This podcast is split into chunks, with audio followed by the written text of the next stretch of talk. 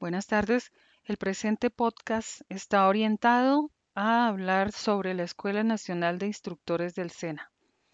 Desde la fundación de la entidad en 1957 ha existido la Escuela Nacional de Instructores con diversas funciones y con una oferta de programas de formación, modalidades e intensidades muy variadas.